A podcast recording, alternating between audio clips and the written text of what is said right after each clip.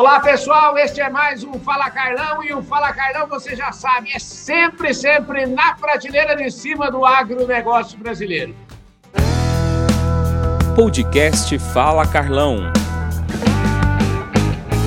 E hoje, prateleiraça de cima, tenho a honra de receber aqui o Zé Teodoro, o Zé Humberto Teodoro, como vocês queiram chamar, ou Zé simplesmente ele é o presidente da Terra Santa e vai explicar para nós aqui hoje, com detalhes, tudo que vem acontecendo nesse mundo do agro. Eu que participo lá do COSAG e da Fiesp, a gente tem acompanhado a evolução e como o mercado agro pode, é, vamos dizer assim, se beneficiar do mundo da bolsa, enfim, do mundo onde o financiamento é muito mais adequado, muito mais barato, muito melhor, envolve todo mundo do risco. Ô Zé, obrigado pela sua participação aqui no nosso Fala Carlão, viu?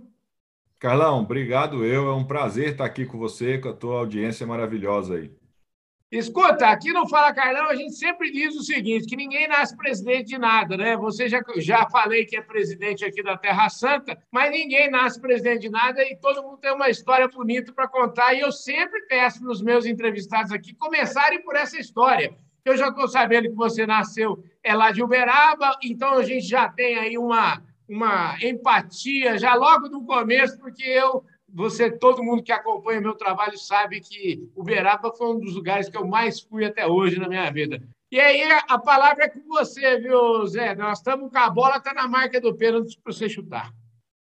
Carlão, bom, eu, a minha família, né, o meu pai, meu avô, eles eram fazendeiros. Então, desde criança, que eu tô ali na, na fazenda, né? Tava na Páscoa era na fazenda, Carnaval era na fazenda, é, tem uma ligação muito forte com o campo. É, quando eu é, acabei o, o, meu colegial e fui fazer a faculdade, eu escolhi fazer uma faculdade de administração de empresas e fui para São Paulo, estudei na Fundação Getúlio Vargas ali. E quando eu, depois que eu me formei, é, comecei uma vida executiva, trabalhei um pouquinho em banco de investimento, trabalhei numa consultoria de um professor meu, um professor de private equity. Private equity são investimentos em empresas privadas. E eu aí, vi aqui, indo... deixa eu te fazer um parênteses aqui. Eu queria até perguntar, tirar uma dúvida aqui, se você trabalhou com o Vitor Abunemi.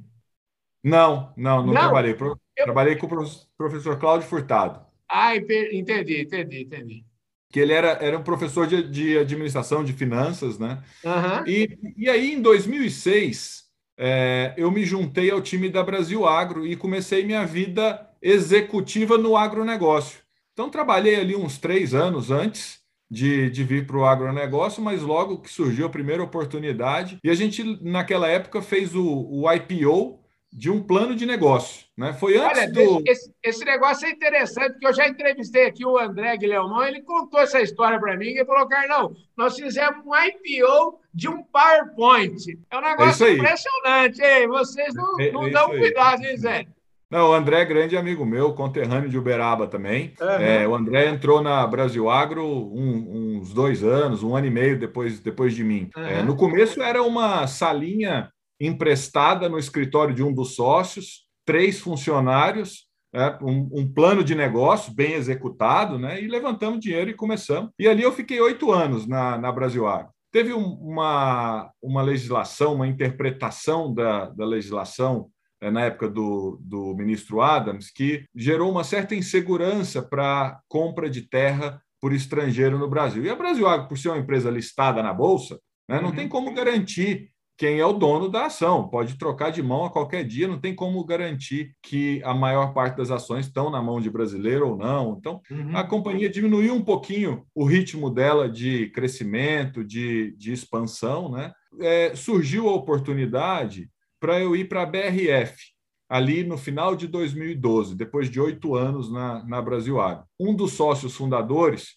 tinham vendido a participação deles na Brasil Agro e por eles me conhecerem, né, da época que eles foram acionistas, é, eles me convidaram, eles tinham entrado na BRF, que era a Tarpon, junto com o Abílio, e montaram uma posição muito grande. O, o, presidente da Tarpon era o Pedro Faria, ele deixou a presidência da Tarpon para assumir a presidência lá na BRF e me convidou para ir lá trabalhar é, com ele num plano super agressivo de crescimento. Eu fiquei quatro anos na, na BRF, o plano de crescimento não, não deu certo, né? deu, é, teve muitas, muitos conflitos, muitas diferenças de, de opiniões, principalmente né, entre os, os, acionistas também. É, na BRF foi um, para mim foi uma outra faculdade, viu, Carlão? Fiquei quatro é. anos lá, aprendi demais.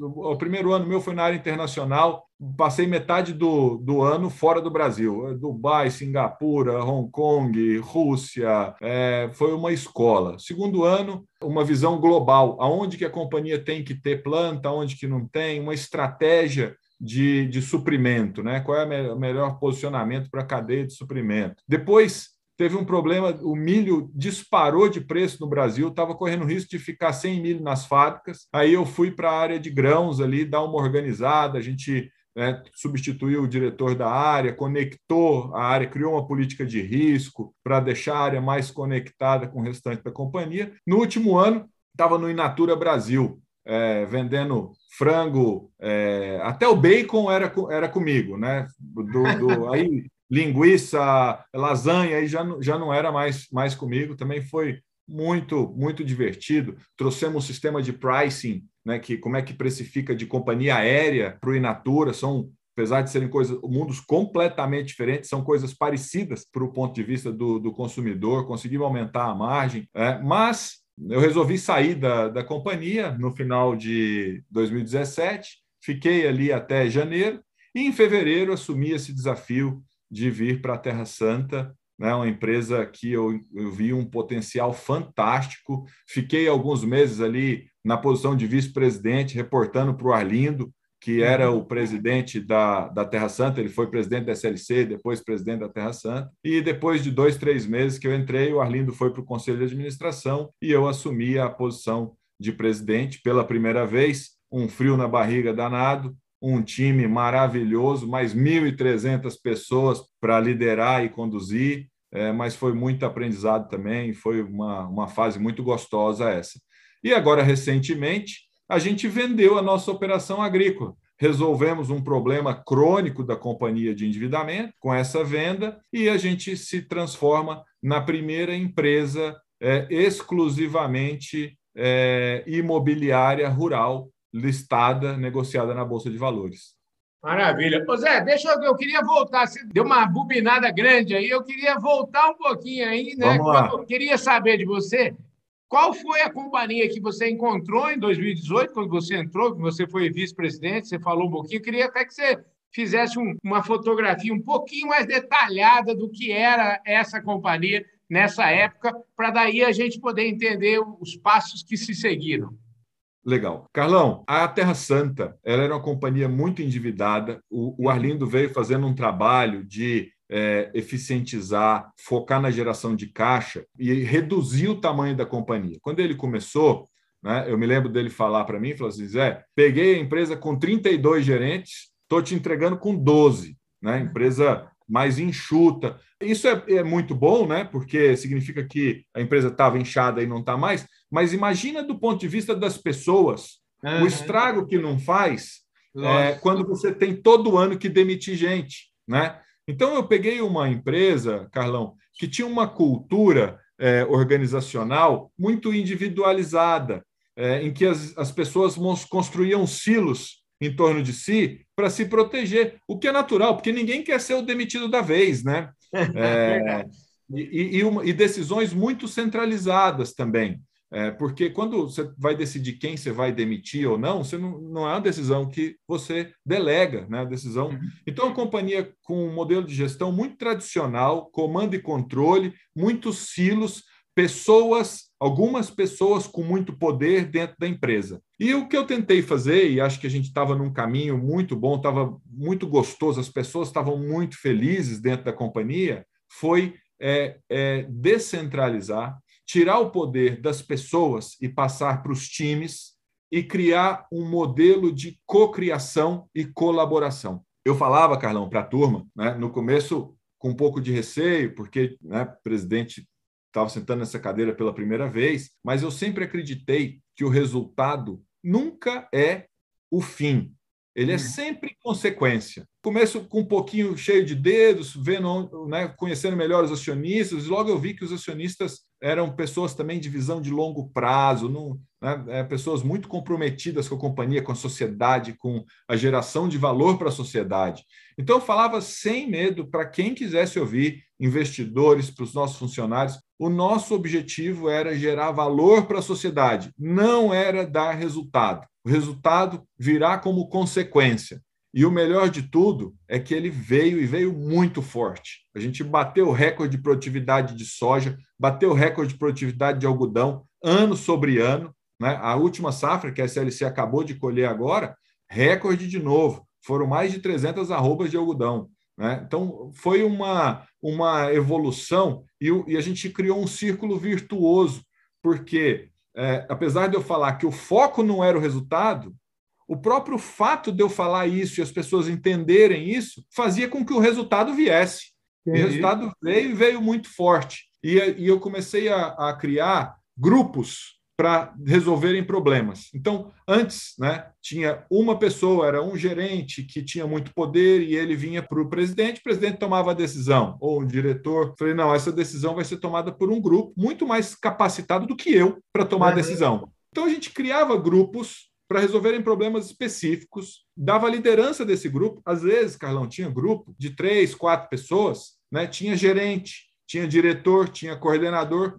E o líder do grupo era o coordenador, não era a pessoa que tinha um cargo mais alto, era a pessoa mais apta para liderar aquele grupo que endereçava um problema específico na companhia. Então, isso começou a, a, a, a transbordar na empresa, começou, um, é um movimento que vai com ondas. Né? Então, já tinha vários grupos criados, ainda estava num processo. Mudar uma cultura organizacional é, não é um negócio que se faz do dia para a noite.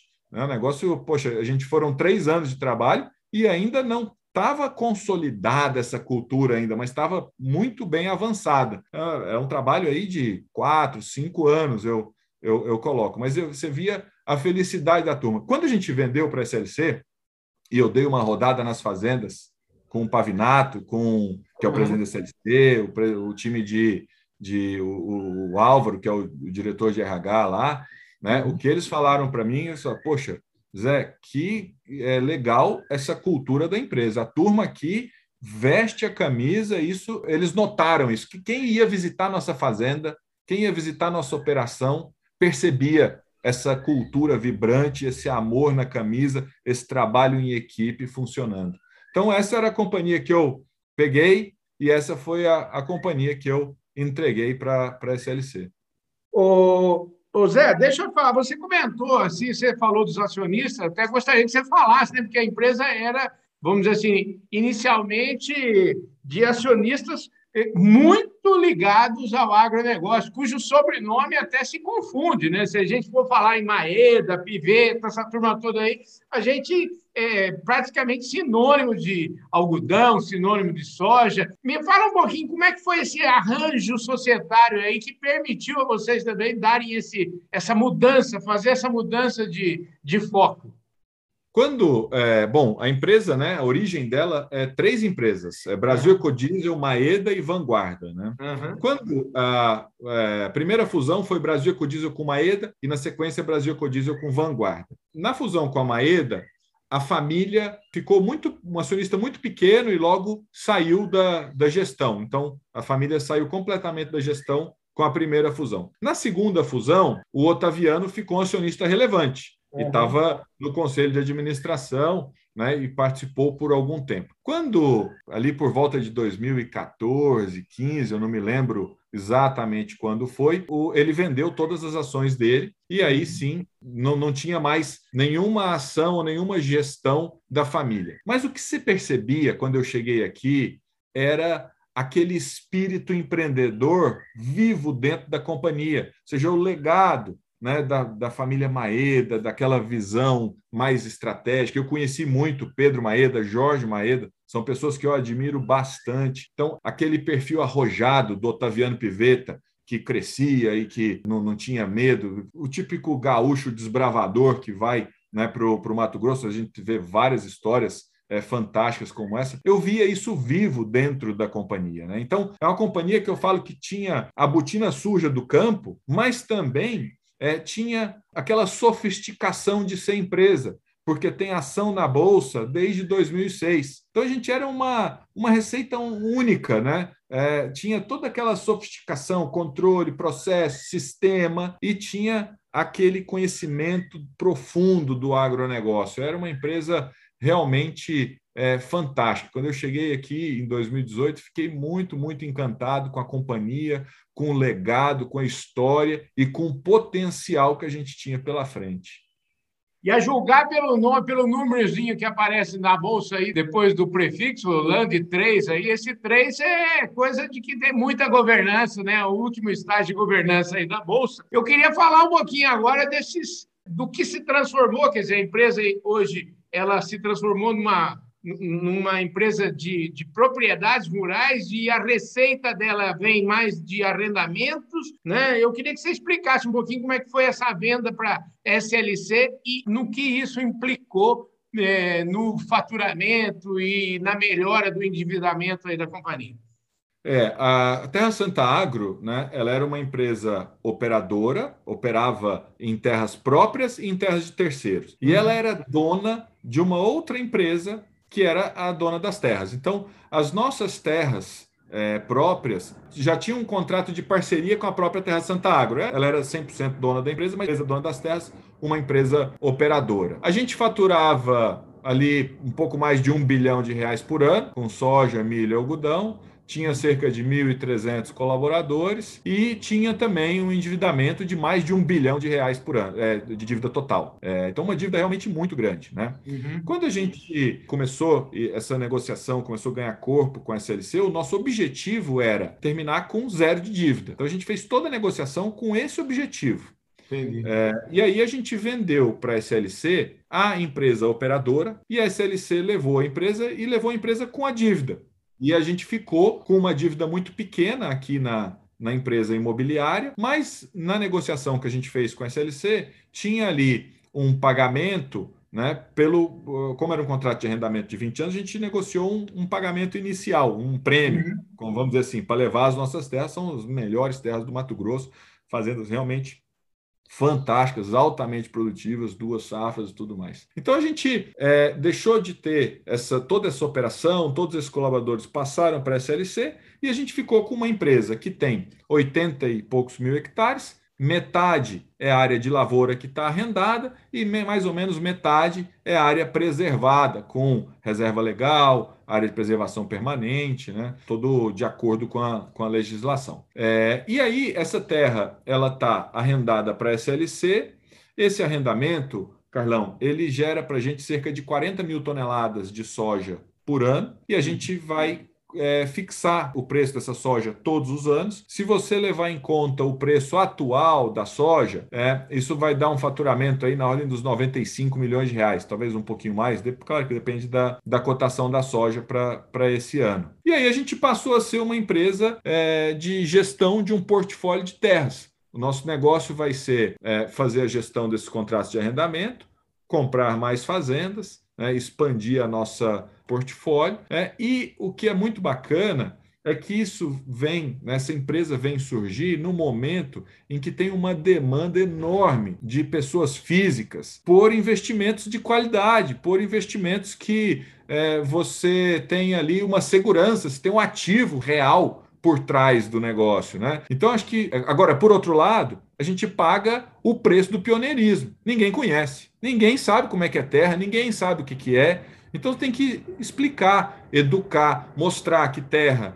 tem uma relação risco-retorno muito melhor do que bolsa, é um retorno parecido para um risco muito menor, é, que terra quando a inflação sobe, você está totalmente protegido, que a terra não tem correlação ou correlação muito baixa ou negativa com os outros ativos que você pode escolher para para comprar e colocar na sua carteira, que terra valorizou muito nos últimos anos e o potencial de continuar valorizando é enorme pela demanda mundial que cresce. Imagina que quem está puxando o crescimento mundial são países em desenvolvimento, países que têm um PIB per capita 5 mil dólares, 10 mil dólares. Quando essa turma fica mais rica, e eles estão ficando mais ricos, o consumo de comida, de proteína, é aumenta é na veia. É muito diferente quando você tem um país rico ficando mais rico.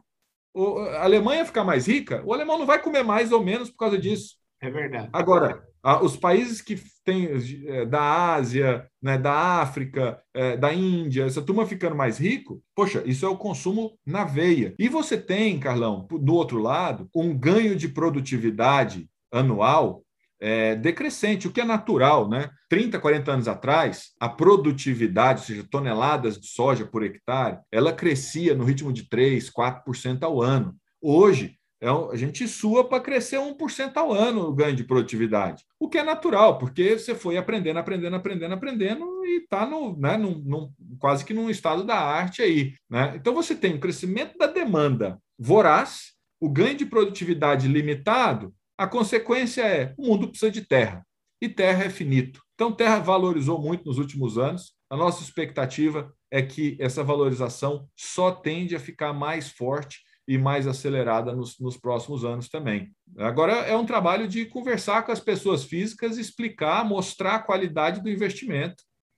Pois é, e falando em mostrar a qualidade do investimento, você está conversando aqui que nem um, com um buy and hold como eu, eu queria que você explicasse o seguinte aqui, só para a gente fechar a nossa prosa, nós já estamos nos descontos aqui, já faz tempo da nossa entrevista, mas ela está uma delícia. Eu queria que você me falasse um pouquinho aí dos números, como é que fechou o ano aí da, da Terra Santa, ou o semestre. Eu, eu não gosto nem de ficar falando em semestre, eu gosto de falar como é que foi o ano, como é que você está projetando os próximos 10 anos, que é onde a gente mira, é onde eu acho que todo mundo que vai investir na Bolsa deveria mirar, né? Nos próximos, nem olhar no retrovisor, né, para saber o que aconteceu nos últimos três meses ou no último semestre, enfim. Estou preocupado de saber o seguinte: como é que é o, a bola de cristal de você, que mundo que você vê?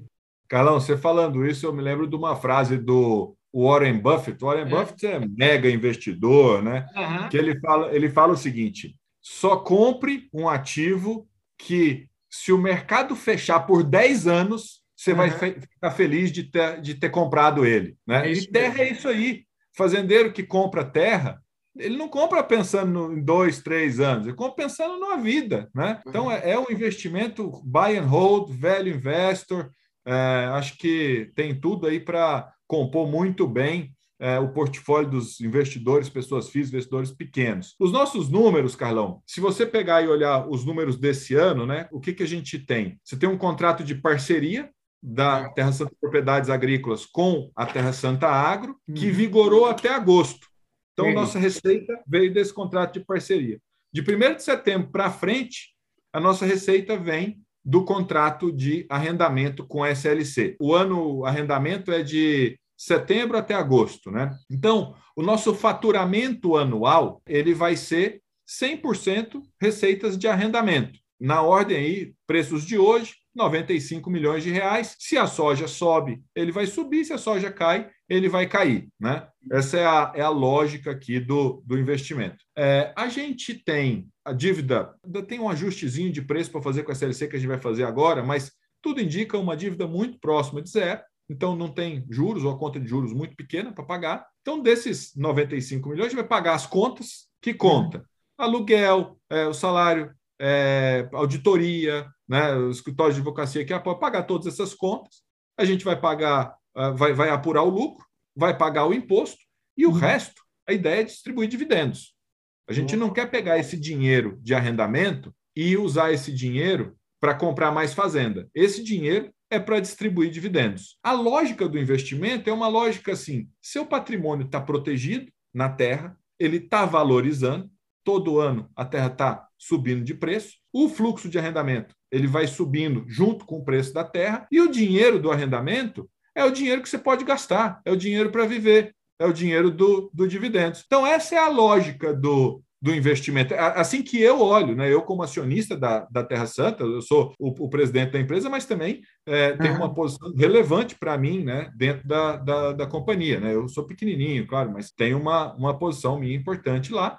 E eu olho para esse investimento desse jeito. O dinheiro de arrendamento é dinheiro para usar, para gastar, para pagar despesa. e porque o capital está protegido e valorizando. Espetacular, gente. É o seguinte: nós passamos hoje todos os limites de tempo, mas a conversa foi extraordinária. Adorei aqui a prosa, viu? Ô Zé, eu tinha certeza que essa prosa nossa ia ser boa demais da conta. Tenho certeza absoluta de que a Terra Santa vai ser um case ainda de maior sucesso. Eu arrisco dizer né, que vocês estão no lugar certo, na hora certa, né, Zé? É isso aí, Carlão. Acredito nisso também. Estou trabalhando para isso. É, acho que temos um futuro brilhante aí pela frente. Maravilha. Pessoal, muitíssimo obrigado a todos vocês. Esse foi mais um Fala Carlão, sempre, sempre na prateleira de cima do agronegócio. Eu conversei hoje aqui com José Humberto Teodoro, que é o presidente da Terra Santa, empresa, ó, anota esse nome aí, Land 3 vocês estão acostumados aos home brokers da vida aí. Land 3 vai lá e olha só, ele tem números e, como ele acabou de mostrar aqui, tem uma imensa projeção de um futuro extraordinário pela frente. Então, considere o investimento na Land 3. Assim tá bom, né, Zé Roberto? Muito bom, Carlão. Um prazer estar aqui contigo. Prosa sempre boa. Acompanho o teu, teu canal aí, vejo tuas prosas. É, fico muito honrado aí de poder compartilhar um pouquinho da minha experiência, da história da Terra Santa com o teu público. Maravilha, gente. Um forte abraço a todos vocês. Eu vejo todo mundo no nosso próximo programa. Valeu! Fui!